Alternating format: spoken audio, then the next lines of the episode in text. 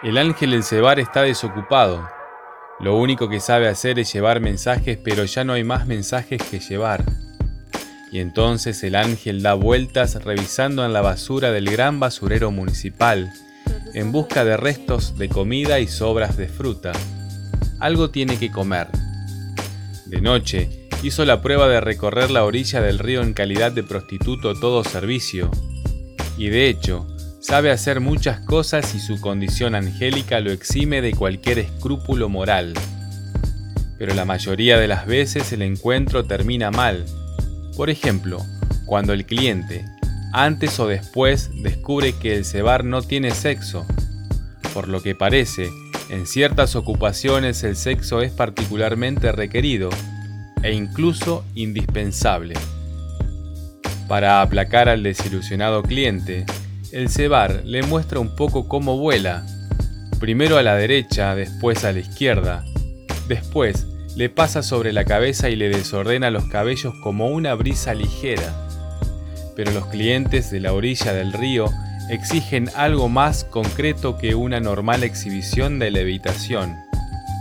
Uno le mordió el tobillo en pleno vuelo, otro calvo con peluca lo llamó sodomita, y un tercero, lo denunció a la policía, basándose en un artículo del Código Penal que prohíbe exaltar la seducción, y otros dos artículos del Código de Navegación Aérea relativos al vuelo urbano sin documentos.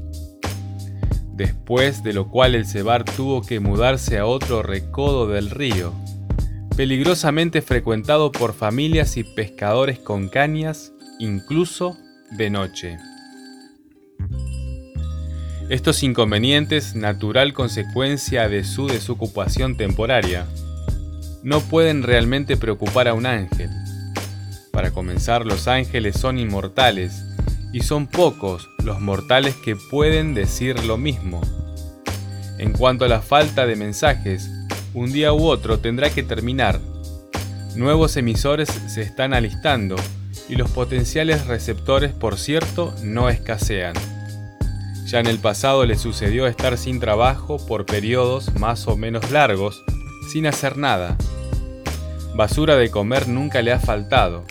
Es verdad que la prostitución angélica ya no es lo que era, pero de cualquier forma, hasta que esté listo el nuevo mensaje, hay que seguir en contacto con los hombres. Mientras tanto, el cebar siempre puede encontrar trabajo en un circo, en tanto, lamentablemente, muchas cosas cambiaron desde que existe la televisión. Si el gran silencio durase mucho, otros caminos interesantes y pocos recorridos se le abren. Por ejemplo, el cine underground, la aplicación de antiparasitarios, la manutención de computadoras, la limpieza de ascensores y los desfiles masculinos de moda.